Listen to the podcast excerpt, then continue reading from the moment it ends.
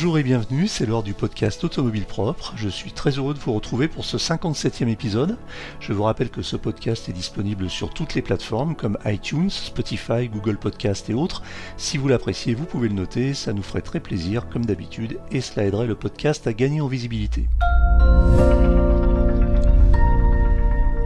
Chez Automobile Propre, on aime bien les voitures électriques, les startups et les entreprises innovantes qui bousculent un peu et font avancer le monde de l'électromobilité. Mais il y a aussi dans ce secteur d'importants acteurs institutionnels, sans lesquels il serait difficile de déployer massivement des réseaux de recharge rapide pour toutes celles et ceux qui voyagent pour de longs trajets en électrique. Vinci Autoroute fait partie de ces derniers et oriente résolument sa stratégie et ses déploiements vers la décarbonation des transports autoroutiers. Concrètement, Vinci conclut des accords avec les opérateurs de réseaux de recharge pour déployer des points de recharge sur ces aires de service autoroutières. Vinci devient désormais un acteur majeur de l'électromobilité et enchaîne les signatures de partenariats avec des principaux opérateurs de la recharge comme entre autres Fastned, Unity ou Tesla.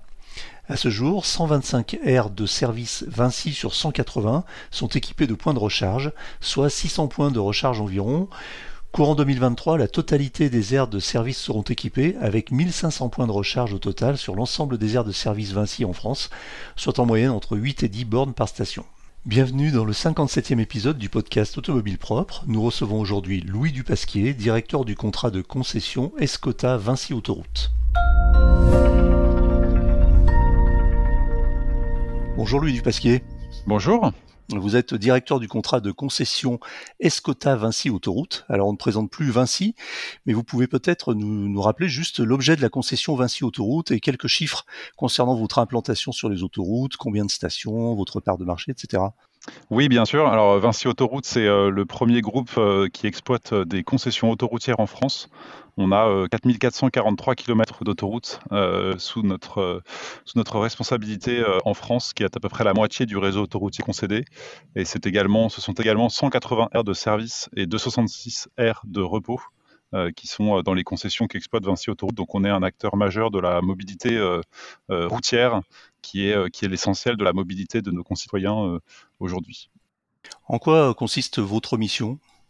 Alors moi je m'occupe euh, plus particulièrement de la question de la décarbonation de nos usagers, euh, c'est-à-dire comment faire en sorte que euh, les véhicules qui vont continuer à circuler dans les années à venir et dans les décennies à venir vont se décarboner.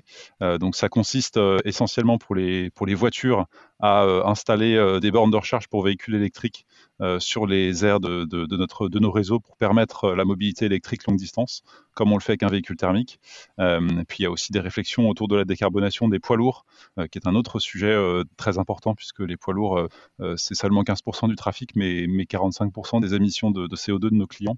Donc notre objectif, c'est vraiment de trouver des solutions pratico-pratiques pour que les voitures et les camions puissent demain rouler sur autoroute en étant décarbonés. Alors on est dans le vif du sujet. Vous prévoyez d'avoir équipé toutes vos stations en France, je crois, de, points de recharge électriques avant fin 2023. Vous êtes dans les temps là sur la feuille de route? Alors oui, c'est une bonne question. Effectivement, c'est un déploiement, euh, le, déploiement de bornes de recharge. Alors peut-être juste avant de, parler de ces déploiements, il faut peut-être expliquer en un mot pourquoi on le fait. Mmh. Euh, c'est toujours important. Euh, et, et, ce qui est important, c'est de se souvenir qu'en France, la mobilité routière, c'est l'essentiel des déplacements de personnes. Euh, selon les chiffres, il y a plus de quasiment 90% des déplacements euh, qui sont faits en voiture. Euh, le vélo, la marche, les transports en commun, le fer, l'avion, c'est les 10% qui restent. Mais l'essentiel des, kilomètres parcourus par les, par les personnes pour se déplacer le sont en voiture. Et même dans les scénarios prospectifs, les différents scénarios prospectifs de l'État, de l'ADEME, etc., la route reste majoritaire, même en 2030, même en 2050 on va avoir plus recours au vélo, au covoiturage, au transport en commun, etc. Mais la route va rester euh, l'essentiel des déplacements, euh, de nos déplacements et de ceux de nos enfants dans les années à venir. Donc malgré tous les efforts de report modal, l'essentiel c'est de décarboner les voitures qui circulent. Donc la solution c'est évidemment le véhicule électrique. Euh, c'est la solution technologique qui s'est imposée. Et aujourd'hui, les véhicules euh, électriques, alors jusqu'à aujourd'hui, les véhicules électriques étaient, plutôt cantonnés à un usage urbain ou périurbain.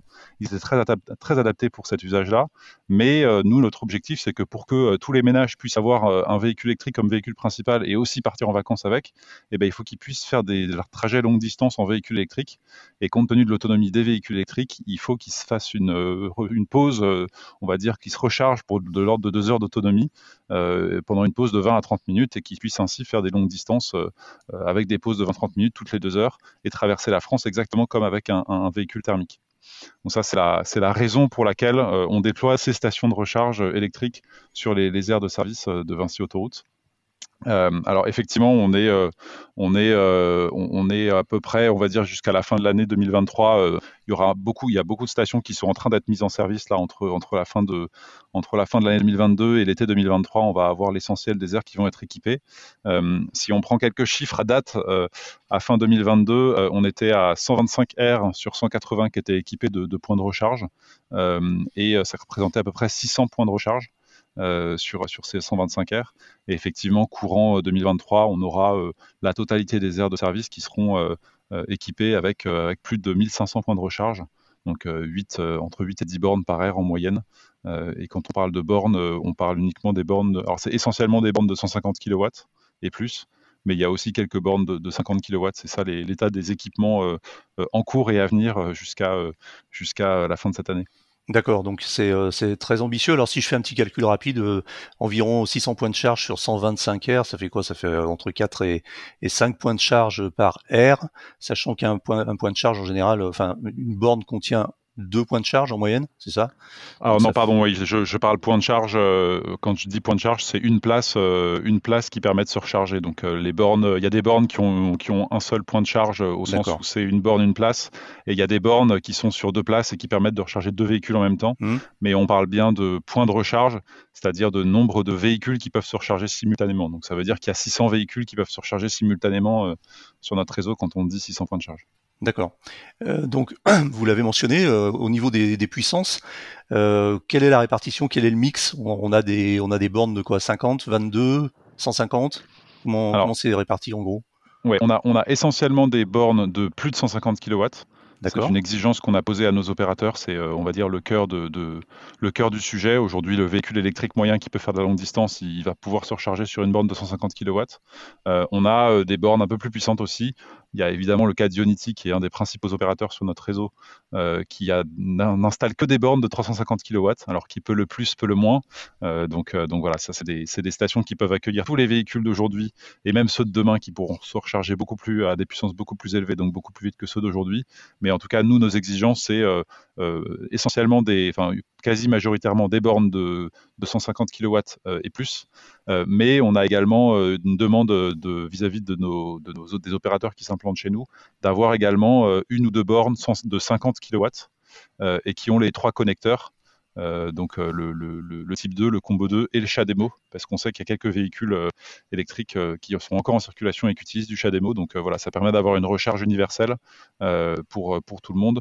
Mais évidemment, l'essentiel du sujet, c'est les bornes de plus de 150 kW. C'est ça qui permet vraiment de, de, faire un trajet longue distance en se rechargeant suffisamment vite pendant une pause. Alors, je crois que c'est une disposition du gouvernement hein, d'imposer euh, dans un certain délai, je ne sais plus si c'est fin 2022 ou fin 2023, le fait que toutes les stations d'autoroute euh, aient au moins, euh, je sais plus, un ou deux points de charge, c'est ça? Hum, Est-ce que est-ce que c'est c'est vous qui êtes en prise directe avec les, le, législateur ou est-ce que ce sont les, les sociétés d'autoroute? Alors, euh, c'est les sociétés, effectivement, il y a une, une, réglementation, on va dire, qui date de février 2021, euh, qui, alors, qui ne parle pas de recharge euh, euh, électrique, mais qui parle d'énergie usuelle, et qui, qui, voilà, on va dire, acte le fait qu'il va falloir autre chose que de l'essence sur les, sur les aires de service. D'accord. alors, en fait, c'est effectivement, ces textes, ils, ils imposaient d'avoir de la recharge. Alors, il n'y avait pas d'obligation de niveau de puissance, etc. C'est-à-dire, on aurait pu mettre des bornes 22 kW et on cochait la case, mais c'est évidemment mmh. pas l'objectif. Et c'est des textes qui ont été pris assez tard, en fait, en février 2021 euh, pour un équipement qui était déjà en cours. Pour vous donner une idée, euh, nous, des stations de recharge, euh, ça fait longtemps qu'on en installe sur nos réseaux. Alors, il y avait les toutes premières bornes de recharge, les premiers réseaux de bornes de recharge sur les autoroutes, c'était en 2014. Donc, c'était le réseau Corridor. Alors c'était des bornes de 50 kW, il n'y en avait qu'une par air, c'était vraiment le premier réseau, mais à l'époque c'était quand même très novateur. Et ensuite les opérateurs comme Unity, c'est les premiers qui sont venus s'implanter chez nous. c'était à partir de 2018 qu'on a commencé à implanter des stations de recharge ultra rapides avec des voilà 6-8 points de charge de plus de 150 kW. Et donc ces déploiements en fait, ils, n'ont pas mis, ça fait pas deux ans qu'on fait ça, hein, ça fait plutôt quatre ans qu'on fait ces mmh. déploiements. Et il y a eu une forte accélération depuis 2020 dans nos déploiements. Euh, mais, mais, mais c'est assez long en fait. Euh, les déploiements de bornes euh, sur autoroute, c'est extrêmement long. On a, on a un cumul de contraintes techniques et réglementaires qui font que c'est particulièrement long. donc c'est à peu près deux ans en général pour déployer une station de recharge sur autoroute. Deux ans. Pour, Ouais, pourquoi? Ah. entre, entre, le moment où on décide mmh. de mettre une, des bornes en service et le moment où elles sont effectivement en service, en théorie, il se passe deux ans. pourquoi? Parce qu'on a une première année qui est une procédure d'appel d'offres qui dure à peu près un an, euh, où on sélectionne un opérateur après euh, publicité et mise en concurrence. Cette procédure, elle se termine par un avis de l'autorité de régulation des transports et par un agrément de l'État. et donc là, on a un opérateur, on sait qui c'est, mais ensuite, lui, il faut qu'il demande son raccordement au réseau. et là, ça prend en général à peu près un an de plus, plus toutes ces procédures de permis de construire, etc., et de travaux. et donc, du coup, une des choses qu'on a faites pour accélérer, c'est en lien avec Enedis, on a mis en parallèle la procédure de raccordement euh, pendant la procédure d'appel d'offres. Ce qui fait que ce sont les sociétés d'autoroutes qui ont demandé à Enedis de raccorder les airs sans attendre et sans savoir qui serait le qui serait l'opérateur en place. Donc ça, ça a permis de gagner beaucoup de temps, alors que sinon c'est vrai que c'est particulièrement long. Donc euh, tout ça pour dire que c'est une politique qu'on a menée depuis euh, plutôt 4-5 ans et qu'on a effectivement accéléré depuis depuis 3 ans. Sur, pour arriver à ces, à ces déploiements. Avec quel opérateur travaillez-vous parmi ceux qui sont, sont, connus? Vous avez des, des contrats d'exclusivité ou de, on va dire comment préférentiel avec certains opérateurs ou est-ce que c'est vraiment ouvert à, tous les opérateurs qui proposent euh, des, bornes et des réseaux de recharge? Non, c'est ouvert à tout le monde. Alors on a, il y a, la, il y a le cadre réglementaire, hein, législatif et réglementaire, qui de toute façon nous, nous oblige à faire des appels d'offres euh, pour sélectionner les opérateurs, mais c'est quelque chose que nous on trouve assez sain. On a fait un choix en fait d'ouvrir le plus largement possible euh, le, la concurrence à tous les opérateurs. On pense que c'est un gage de, de, qualité pour les clients et de compétitivité aussi sur les tarifs de la recharge. Euh, donc du coup, nous, on a fait le choix de lancer des appels d'offres air par air. Donc un, une aire égale un appel d'offres avec un candidat euh, unique à la fin. Et ça permet en fait d'avoir une diversité d'acteurs. Je crois qu'on a 12 ou 13 opérateurs différents. Sur nos, on aura 12 euh, ou 13 opérateurs différents. pour les citer de façon pratiquement exhaustive, on aura Unity, Total Energy, Engie, Shell Recharge, Avia Picotti qui fait aussi de la recharge. On aura Electra, Fastned, Allego, Tesla, et je pense que je n'ai oublié personne. Ah oui, et Ivadea, pardon, euh, qui est une émanation de SPI, Batignolles. Euh, donc voilà, on a, fait le choix d'avoir le maximum d'opérateurs possible, et on aura assez rarement euh, le même opérateur sur deux heures de suite. Donc par exemple, si vous préférez vous recharger chez, chez un opérateur plutôt que chez un autre, vous devriez avoir en général sur le trajet le choix donc ça aussi, c'est un, point très important pour nous pour euh, vraiment avoir un, service euh, de qualité pour les clients euh, et, avoir le maximum d'opérateurs. il se trouve qu'il y a beaucoup d'opérateurs, de, plus ou moins jeunes, de, nombreuses entreprises plus ou moins récentes qui ont souhaité s'imposer, se, rentrer sur ce marché. Donc on a trouvé que c'était particulièrement opportun d'en avoir le plus possible et les plus diversifiés possible. vous avez mentionné Tesla. Alors Tesla, on sait que jusqu'à présent, historiquement, il n'était pas présent sur les aires d'autoroute, même s'il y a évidemment des exceptions. Hein, il commence à s'installer sur les aires d'autoroute. Et vous avez déjà travaillé avec eux sur des, sur des stations de recharge chez, chez vous? Alors oui, tout à fait. Euh, chez Vinci Autoroute, il y a, euh, je, crois que de mémoire, on a trois aires sur lesquelles il y a euh, des bornes Tesla. D'accord. des stations de, de superchargeurs. alors ce sont des, c'est des, des, stations qui, historiquement, comme vous le savez, étaient réservées aux clients Tesla. Ouais. Euh, c'était c'était pas des bornes publiques, euh, mais Tesla est en train d'ouvrir progressivement euh, tous ses superchargeurs. donc ce sera également le cas chez, chez Vinci Autoroute. mais, mais oui, effectivement, c'est Tesla est un cas un peu particulier puisqu'ils ont cette politique d'ouverture progressive de leur, de leur superchargeur qui était, qui était réservé à leurs clients apparemment. Quel est l'opérateur le plus, le plus présent chez vous? Est-ce qu'il y en a un qui se distingue ou qui a le plus de bornes, on va dire, ou le plus de stations? Oui, alors c'est Unity. C'est Unity, euh, d'accord. Oui, effectivement, bah, c'est historique. Hein, c'est le premier opérateur à s'être implanté chez nous. Euh, donc, euh, donc effectivement, Unity est un des, un des principaux opérateurs. Total et Engie doivent pas être très loin derrière en termes de nombre de, de, stations. mais voilà, on aura, on aura effectivement quelques gros opérateurs, mais un certain nombre d'autres plus petits en, en nombre d'air, mais pas forcément en nombre de points de charge. Il y a, par exemple, une des aires qui sera les mieux équipées de notre réseau. Il y aura quasiment 30 points de recharge de plus de 150 kW sur une aire de l'A7 et c'est un opérateur qui, est un peu plutôt un nouvel entrant, on va dire. donc voilà, c'est pas forcément. Il y, a le nombre d'aires, mais il y a aussi le nombre de bornes de recharge qu'on pourra trouver sur les aires qui, est un, critère important.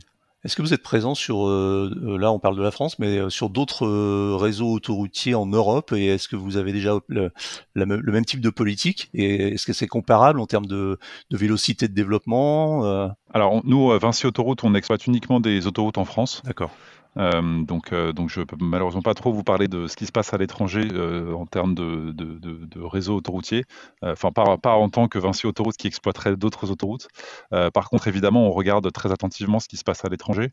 Et je trouve qu'il y a un cas qui est assez intéressant et qui illustre l'importance de la marche qui va nous rester à faire en France et qu'un pays comme l'Allemagne a beaucoup mieux compris. L'Allemagne, c'est un pays qui a lancé un appel d'offres pour équiper 1000 stations de recharge ultra rapides et ils ont mis 2 milliards de subventions euh, pour, euh, pour euh, équiper ces 1000 stations de recharge ultra rapides. Là où en France, bah, on a choisi d'équiper nos 365 aires de service des autoroutes concédées avec, avec une subvention de l'État de 100 millions d'euros pour les opérateurs. Je trouve que ça donne un, ratio intéressant sur le niveau d'ambition comparé. alors, bon, une fois qu'on a dit ça, c'est la, comparaison n'est pas raison et il faut s'y intéresser un peu plus en détail. on peut regarder du coup ce qui se passe à notre, à notre échelle. donc là, on a fait un premier équipement qui a été il faut le dire, extrêmement efficace. Euh, on a très très bien travaillé avec Enedis qui nous a beaucoup aidé à raccorder vite et bien euh, les airs. On a très bien travaillé avec l'ensemble des opérateurs, euh, les nouveaux, les, opérateurs historiques, les pétroliers également, pour que cet équipement soit très rapide. Mais on va arriver en 2023, donc sur le réseau de Vinci de route, avec un niveau d'équipement qui est de l'ordre de, euh, d'une dizaine de bornes par air environ. Et en fait, on a fait les calculs euh, de combien, euh, alors qu'aujourd'hui, on doit avoir 2% des véhicules électriques, enfin des véhicules en circulation qui sont électriques. 700 000 voitures à peu près. Voilà, donc, donc on, va, on, a essayé de faire le calcul de bah, qu'est-ce qui se passe quand en 2030, en 2035, alors les constructeurs automobiles ils disent qu'en 2035 ils auront quasiment la moitié du parc de véhicules en France qui sera électrique. Et donc de combien on a besoin de bornes en 2030 ou en 2035 euh, pour répondre à la demande lors des grands départs. Euh, donc on a fait des études à, l'échelle de nos réseaux, euh, mais il y a également une étude qui a été faite par Enedis et RTE qu'ils ont publié à l'été 2021 à l'échelle de toute la France. Et donc Enedis et RTE, ils ont trouvé qu'en moyenne sur toutes les aires de service en France, il faudrait en 2035 entre 20 et 60 bornes par aire de service. donc ça fait entre 4 et 12 mégawatts de raccordement. Et si on regarde ce qui se passe au niveau de notre de notre périmètre Vinci Autoroute, euh, on a un équipement euh, qui sera euh, de l'ordre plutôt d'une soixantaine de bornes de recharge en moyenne, entre 60 et 70 bornes de recharge en moyenne. donc un, équipement très conséquent pour répondre à, la demande des, ménages et, des, gens qui se déplaceront en véhicule électrique en 2035. Et donc qu'est-ce que ça veut dire? Ça veut dire que dans, dans une dizaine d'années, il va falloir multiplier par à peu près 6, entre 6 et 8 le nombre de bornes qu'on a par air par rapport à ce que nous aurons euh, en 2023. Euh, donc c'est un investissement qui est très conséquent, qui s'anticipe.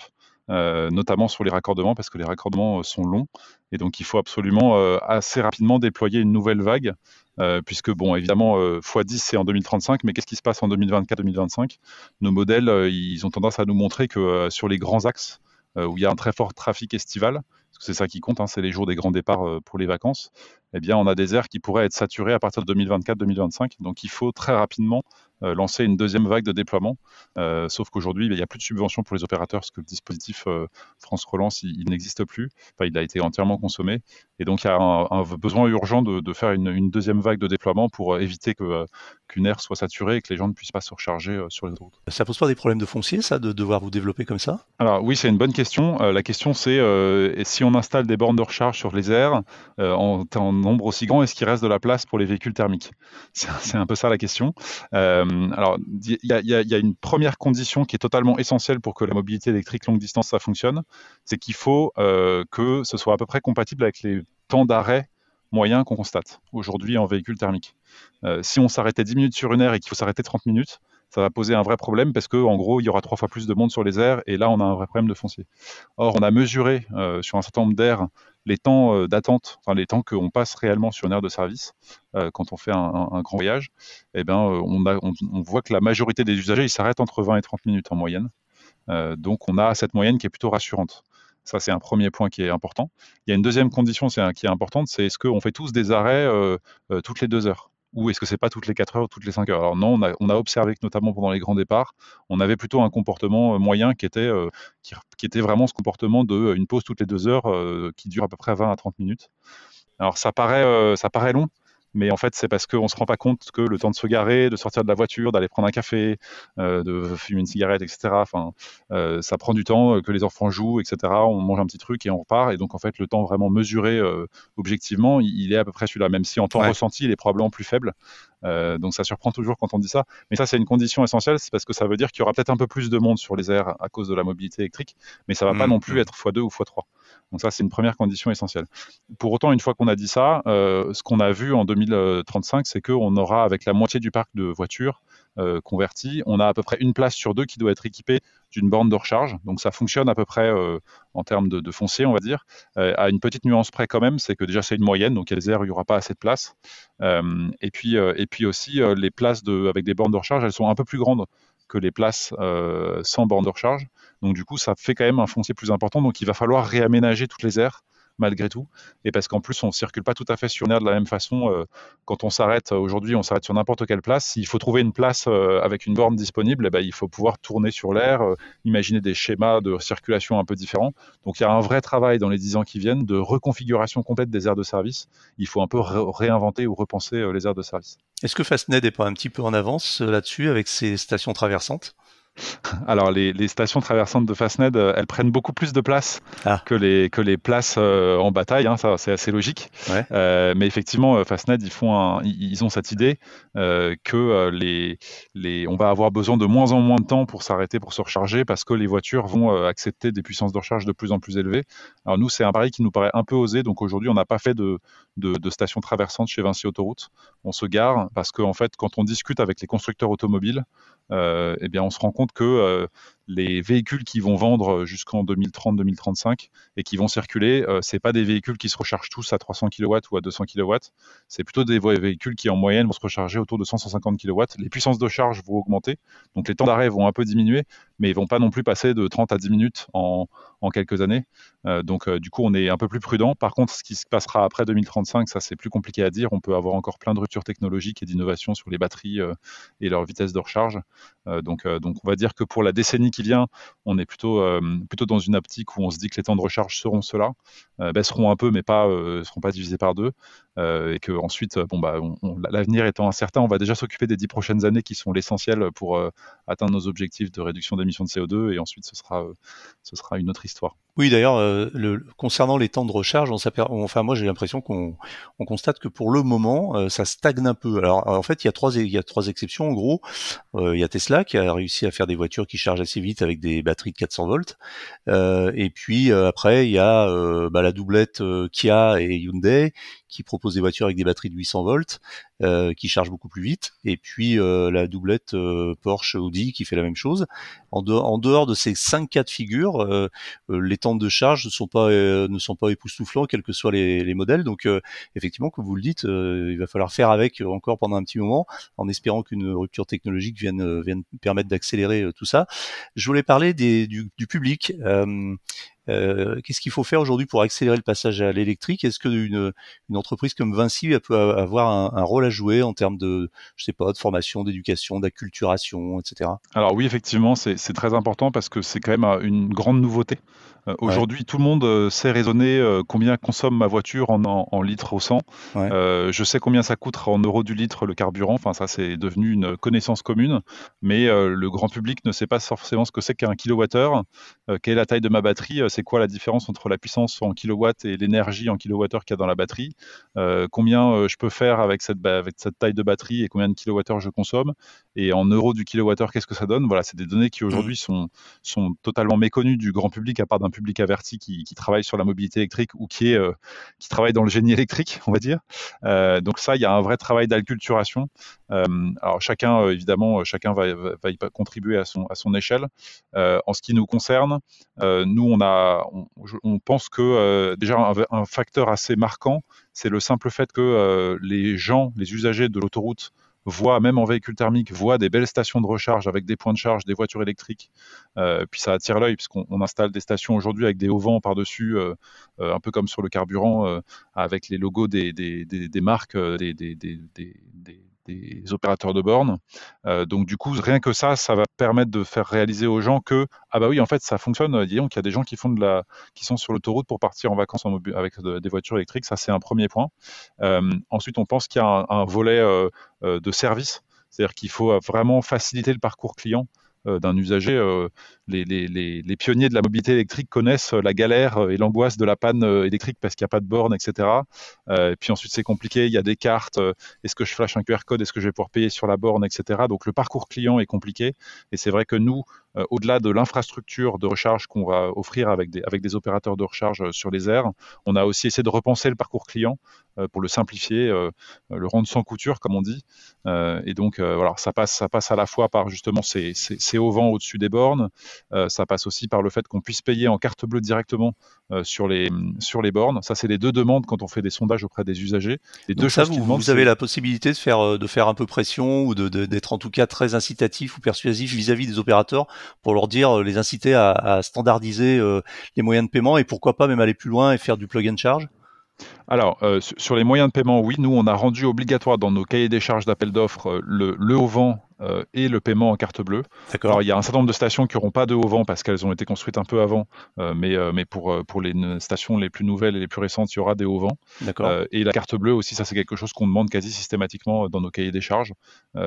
Pour, pour vraiment, c'est les deux demandes essentielles des, des usagers aujourd'hui.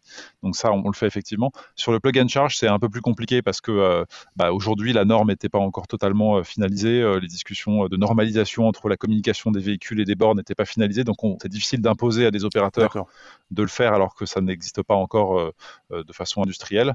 Pour autant, évidemment, c'est un sujet essentiel euh, sur lequel on, fera une saine pression sur nos opérateurs pour qu'ils y aient recours. Après, il y a quelques innovations. Il y a des, entreprises comme Electra ou Fastnet qui font du quasi plug and charge. si on enregistre le véhicule dans l'application, etc., on peut faire un équivalent de plug and charge. Donc ça aussi, c'est des choses qu'on garde de près. Et puis, il y a un dernier volet dans le parcours client. C'est alors ça, c'est avec notre application Ulysse et notre offre Ulysse. On a une offre de télépéage. Hein, historiquement, Ulysse, c'est une marque de télépéage avec une application qui donne plein d'informations sur, euh, sur le télépéage, euh, les trajets longue distance, etc pour nous, on a en plus euh, offert depuis bientôt un an maintenant une, une offre de recharge euh, pour payer la recharge sur le même abonnement que le télépéage et avec des fonctionnalités mobilité électrique dans cette application Ulysse. Euh, par exemple, on peut regarder quelles sont les bornes autour de moi, les filtrer par puissance. Si je fais un itinéraire, euh, quels sont les aires équipées, où est-ce qu'il y a des bornes sur mon trajet.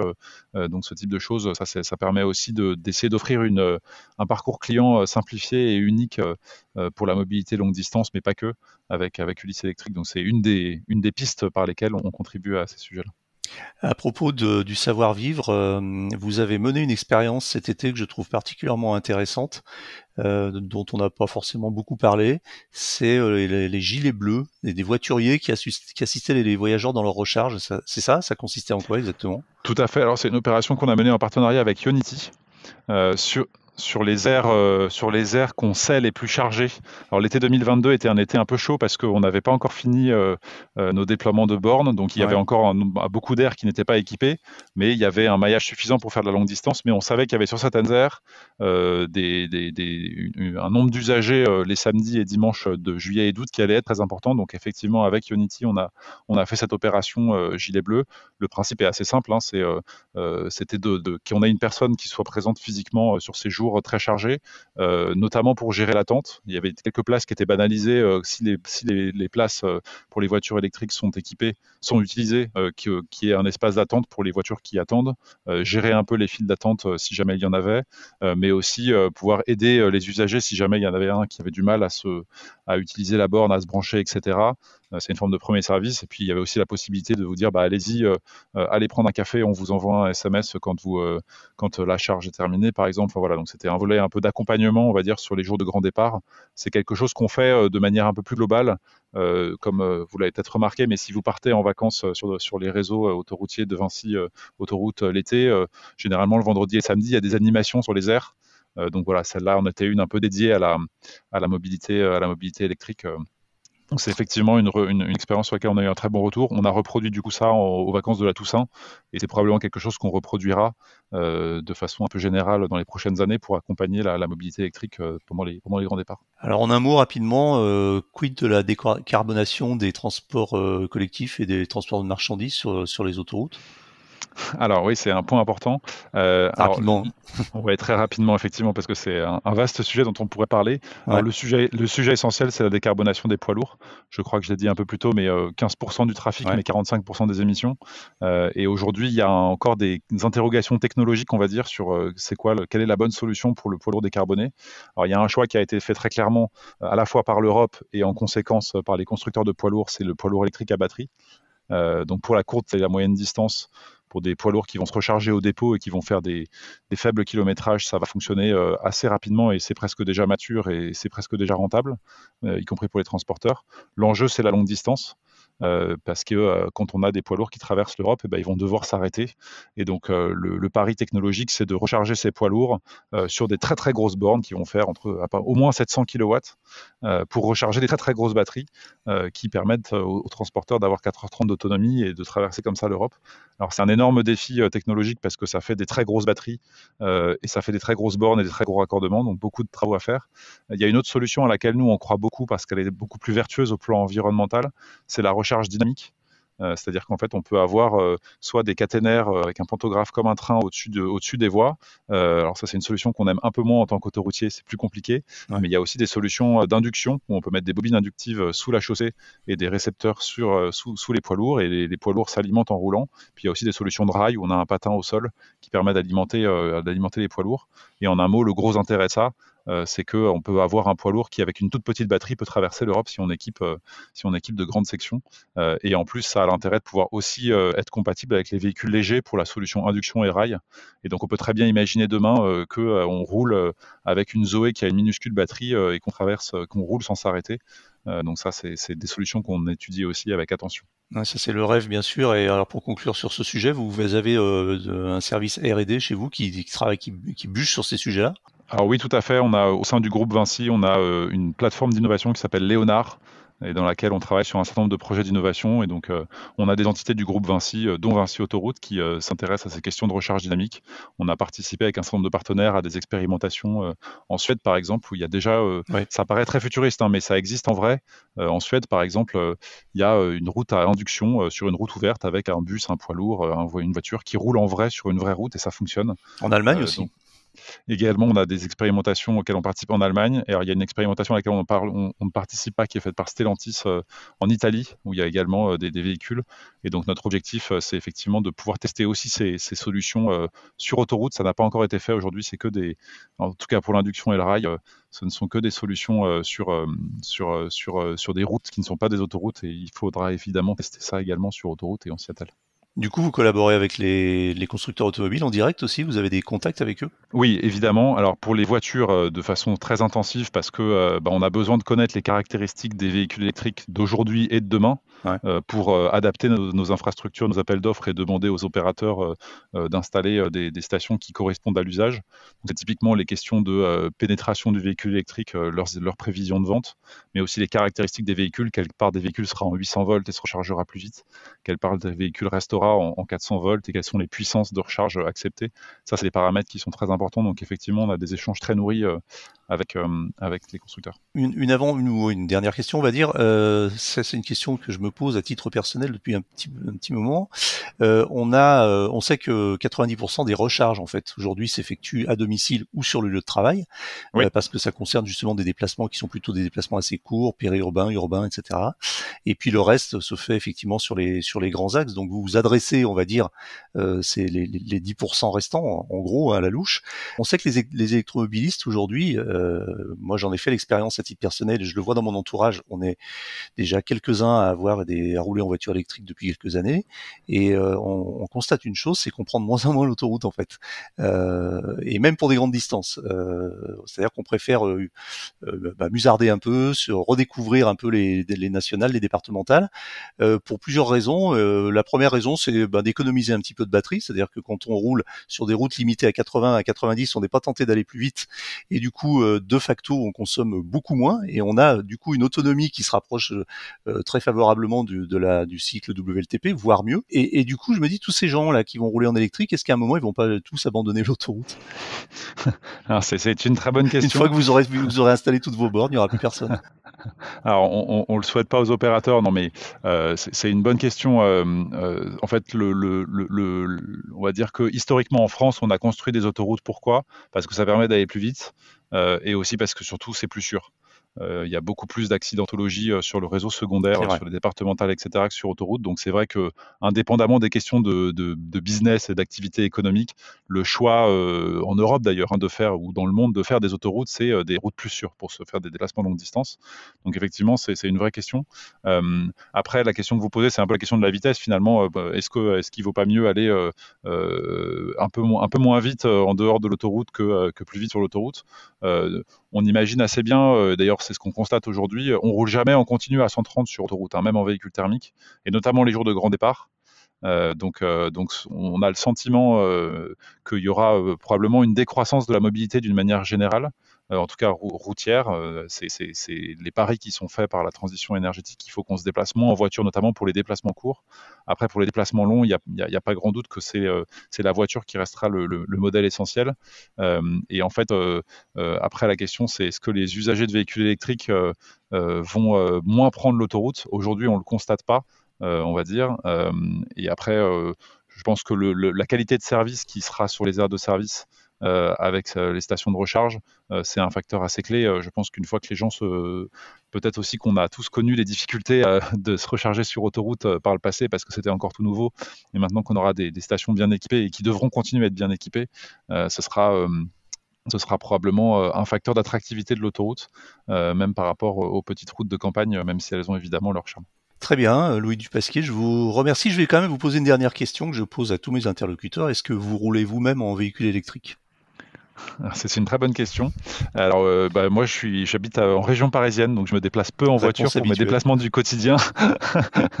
euh, et, euh, et, alors, quand il m'arrive de me, chez Vinci Autoroute, on a mis en place un système d'autopartage électrique où on a un centre de, on a pas mal de véhicules électriques sur nos centres d'exploitation qui sont en libre, en libre service, on va dire. Et donc, quand je vais me déplacer quelque part, généralement, j'y vais en train et, je peux utiliser une des voitures électriques qui est à disposition sur le réseau Vinci Autoroute. Donc ça, c'est plutôt pas mal. Euh, et puis on a une politique par ailleurs d'électrification de, nos flottes de voitures de service. Euh, et aussi des voitures de fonction des cadres. Donc c'est euh, work in progress, on va dire. Mais moi, j'avoue que je, je, parcours assez peu de kilomètres par an en, en, voiture, euh, étant, étant essentiellement basé en région parisienne. Merci Louis Dupasquier. Je rappelle que vous êtes directeur du contrat de concession Escota Vinci Autoroute. Voilà, ce podcast est terminé. Je vous remercie et je vous dis à la semaine prochaine. Au revoir. Merci, au revoir. Voilà, c'est terminé pour aujourd'hui, mais l'actualité de la voiture électrique ne s'arrête jamais, comme vous le savez. Retrouvez-la heure par heure sur automobilepropre.com. Pensez bien à vous abonner via votre plateforme préférée afin de ne rater aucun épisode. Et n'oubliez pas de noter le podcast sur les plateformes, c'est le meilleur moyen de nous soutenir. N'hésitez pas également à nous faire vos retours, vos remarques, vos commentaires sur le podcast euh, et vos suggestions aussi à l'adresse podcast.automobilepropre.com. Quant à nous, nous vous disons la semaine prochaine pour un nouveau numéro du podcast. Salut